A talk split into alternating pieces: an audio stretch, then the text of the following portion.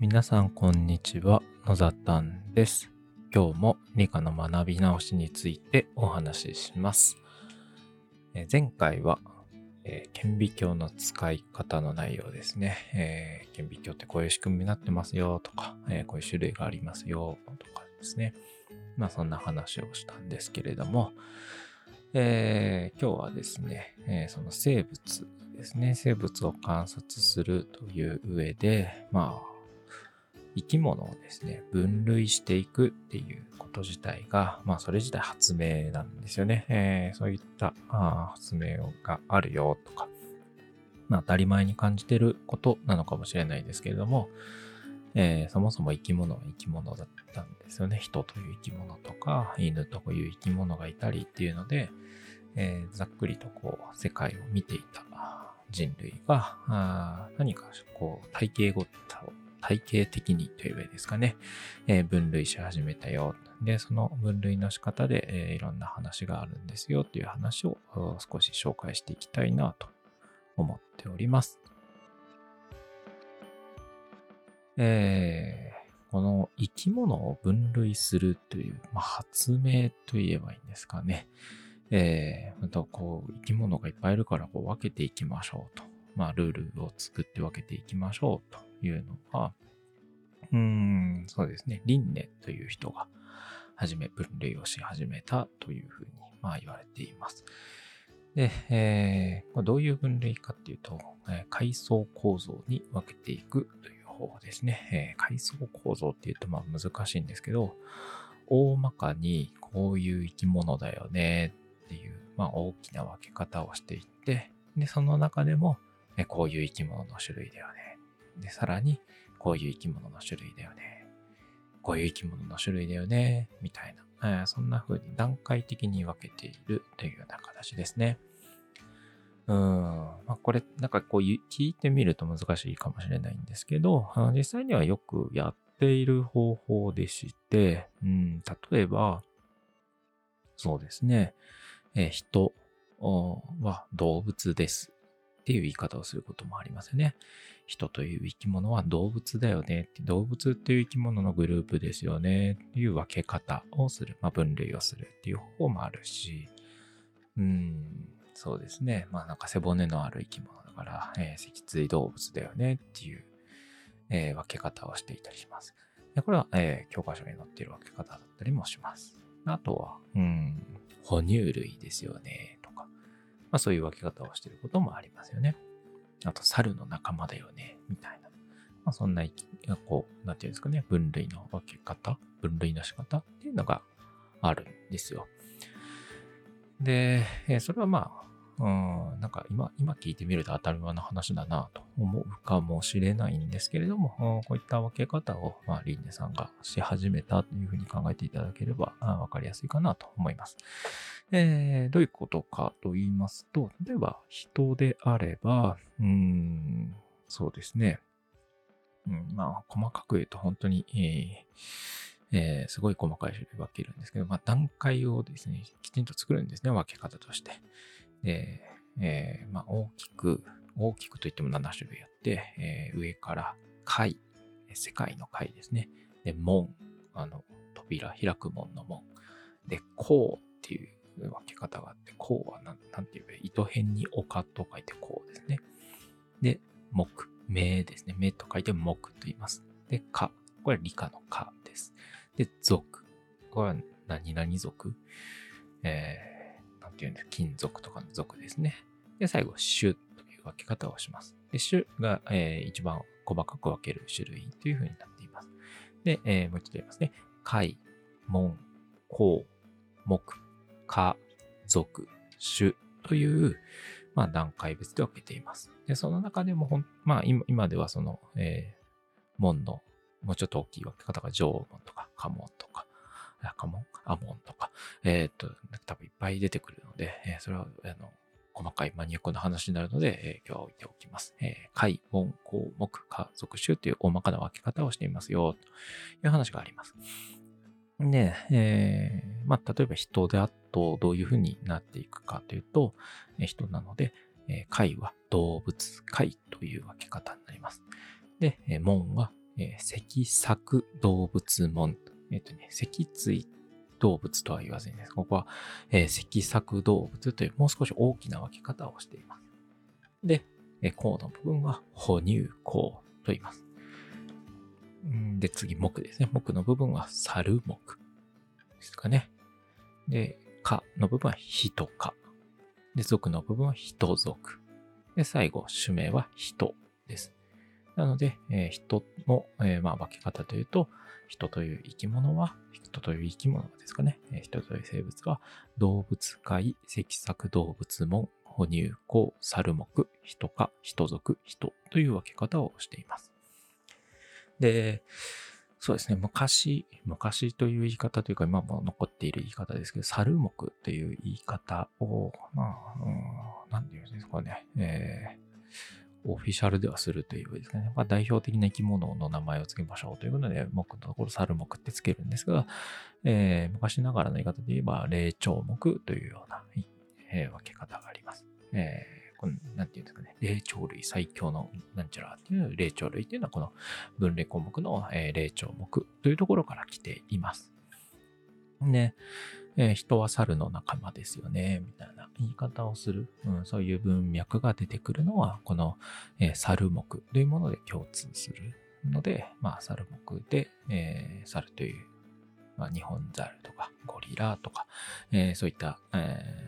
ー、生き物と人というまあ、種ですよね。えー、そういったものが、えー、猿目というグループの中に、えー、共存しますよということで、人は猿の仲間というふうに言っています。えー、まあ、例えば、チンパンジー、まあ、人間に近いよねと言われているチンパンジーは、えー、動物界、脊索動物門、哺乳綱、猿目、人か、チンパンジー族、チンパンジー。えー、人かまで一緒っていうような分け方に今なってますかね。えー、あと、まあ、日本代表、日本代表って言っても変ですけど、日本でよく見る日本ザルという種類は、動物界、脊索動物門、哺乳綱、猿目、オナガザルか、マカカ族、日本ザルというような分け方にしています。なので、まあ、猿、猿といってもチンパンジー、日本猿、猿の仲間ですけれども、人も猿の仲間ですけど、えー、チンパンジーは人かまで同じグループなんですね、人と。うん。だから人によく似ているっていうのはこういったところに、えー、起因しています。で、日本猿っていうのは猿目まで同じグループなので、まあ、ここの重なり合いの部分で、えー、どこまで似ていますかねとか、どの度合いで似ていますかねっていうのが判断できるような分け方となっています。ね。あの、これまあ、何ですかね、調べていくともう、もういろんなものが出てくるので、えー、ぜひぜひ調べていただきたいんですけど、例えば、えっ、と、えー、なんだろう、木で言うと、猫木とかっていう分け方があるんですけど、えー、猫木。なんか変、変、猫の仲間なんですけど、猫木の中に、えー、犬、犬の仲間がいたりします。えー、これは、えっ、と、ななんて言えばいいですかね。まあ、もともとの分類で言うと、えー、食肉目っていうんですかな。あの、そういった言い方をするんですが、あなんだろう、こう、牙があるというか、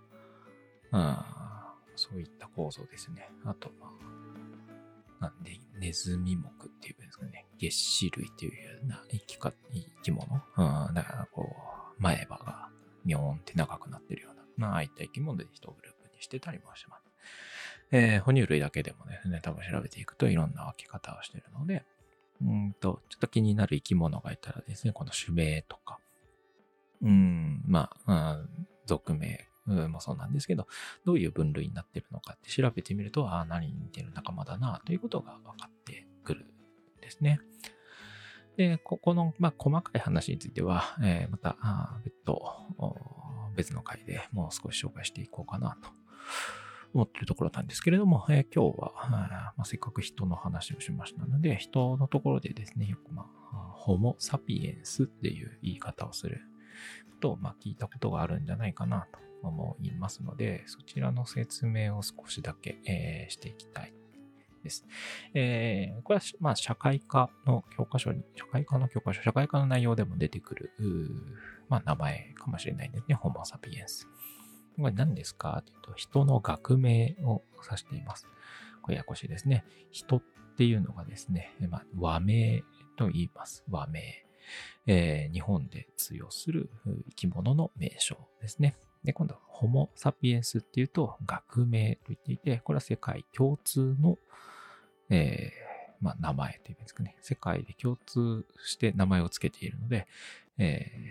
ー、人のことを、まあ、学名としてはホモ・サピエンスって呼んでいる。でこのホモ・サピエンスですね、何語なんですかというと、これはラテン語で表現されています。えー、なぜラテン語かというと、まあ、今となっては、まあ、今どこでも使ってないので、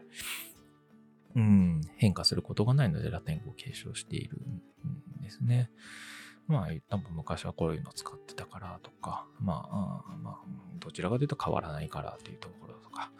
あ、いろんな意味が後付けでされているのかなと思いますが、今でもラテン語で表現しています。でこのホモ・サピエンスっていうところですね。なんでこのホモとサピエンス、えー、区切っているのかというと、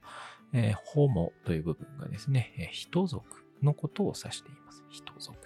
先ほ,、えー、先ほど紹介したように人という生き物は動物、解析作、動物門、哺乳庫、猿目、人か、人族、人なんですね。この最後の人族の部分を、えー、指しているのがホモという表現です。ホモ族ですね。となるんですね。で、じゃあ、サピエンスって何かというと、これは種名と言います。だから、人というのはホモ族のサピエンス種という生き物ですよという表現になります。えー、意外と知られてないんですよね。でも、学名を見ると、あ、もうルールとして決まっているので、えー、属名プラス種名というふうに決まっているので、ホモ、サピエンスって書いてあった、あ、なるほど、ホモ族のサピエンス種ですねっていうふうにわかる暗黙のルールがあるということになっています。で、そうすると、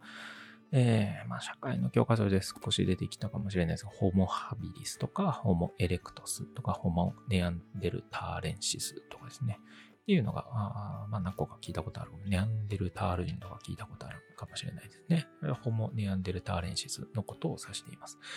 で、これは、えー、まあ言い方で言うと、ホモサピエンス。なので、ホモ、えー、ホモ族のサピエンス種とは別の種ということですね。ホモハビリスは、えー、ハビリス種。ホモエレクトスはエレクトス種。えー、ホモネアンデルターレンシスは、えー、ネアンデルターレンシス種という私たちの、私たち人とはまた別の、えー、種だったんですよという意味合いになっています。これよくよく考えると不思議なことで、えー、ここは結構面白い内容だったりするんですけど、あの我々人類はホモ・サピエンス一種しか地球上に存在してないということになっています。で、他の種、ホモ族なんとか種ですね、は、えー、絶滅してるんですよね。このあたり歴史としてすごい興味深い内容で、えー、どうしてサピエンス種だけ残ったんだろうね、みたいな話は今でも、え、ブラックボックスな部分なので、えー、調査がされているっていうところです。ここまでこう掘り下げていくと、あまあ、社会と理科とつなげていくと面白いんじゃないかなというふうに思っています。で、最後にですね、この種というのは一体何なんだと、どういう基準で決めているのかと言いますと、まあ、同種ですね。えー、まあ、サピエンス種はサピエンス種内で、えー、子孫というものを残すことができますよという話になっています。でそういうふうに基準を決めています。なので、えー、種の基準というのは子孫を残せるかどうかなんですね。えー、っとですねで、ここでですね、まあ、ちょっと、なんだろうな、理科の話と、まあ、我々、なんていうんですか、生活圏の話がちょっとずれてくるんですけど、まあ、犬の種ですよね。えー、犬の種っていうのが、なんかいろんな種がいますね。えー、なんですか、ダックスフントとか、チワワとか、パグとか、ああいった家に犬の犬種というものなんですけど、あれ実は、えー、生物的に言うと同種なんですよね。何かというと、あれは家犬という種、すべて同じ種なんです。なぜかというと、その種像、種同士、えー、子孫を残せるためですよね。えー、それをよく我々雑種と言ってるんですけど、えーまあ、生物学的に雑種とはちょっと別になります。なので、え犬なんかは、あ何ですかね、チワワとダックスフンとミニチュアダックスフントを掛け合わせた雑種みたいなことを言うんですけど、あれは、えーまあ、いわゆる品、なんていうんですか、すべて、えー生物学的に言うと家犬種という生き物であって、えー生物学の分類上は全部家犬という生き物です。あんだけ形が違っても、えー種族としては一緒というような扱いを、えーまあ、ルール上、定義上しているっていうものがあったりします。なので、その辺も、こう、うんうんってこう、教科書を読んでて、うん、あれ、なんだなんだ、犬とは違うのか、猫とは違うのか、みたいな話が出てくるんですけど、その背景には、この、えー生物学的に種というのは、えー子孫残せるかどうかだけで決めているので、犬の場合は同種というような扱いをしています。まあ、有名な話としては、あの、豚とイノシシ同種ですよっていうのがよく言われています。あの、もう同種なんですよ。違う生き物のように見えるけど、まあ、同種だよね、みたいなあ部分があるので、えーそういった部分もですね、踏まえて、この生き物の分類っていうのに興味を持っていただけると、まあ、身近なところに、まあ、特にホモ・サピエンスっていう名前だけでも、えー属名と種名を指しているよ。それだけ知ってるだけそれを知ってるだけでも、あの、生き物の見方が変わってくるかと思うので、えー少しですね、何か革命のようなもの、まあ、二つ名前がついてるので、二つ名前、えー二つの分け方、ホモ・サピエンスとか、ホモ・ネアンデルターレンス、ターレンシスとか、えーそんな名前がついたりするので、そういうのを見かけたときは、えーっと、属名、種名なのかなと思って調べてみると意外と面白いかなと思っています。この話、次回以降、植物の話や動物の話のところでも少し登場させていきますので、また気になったら聞いていただければと思います。今日は以上となります。聞いていただきありがとうございました。それではまた。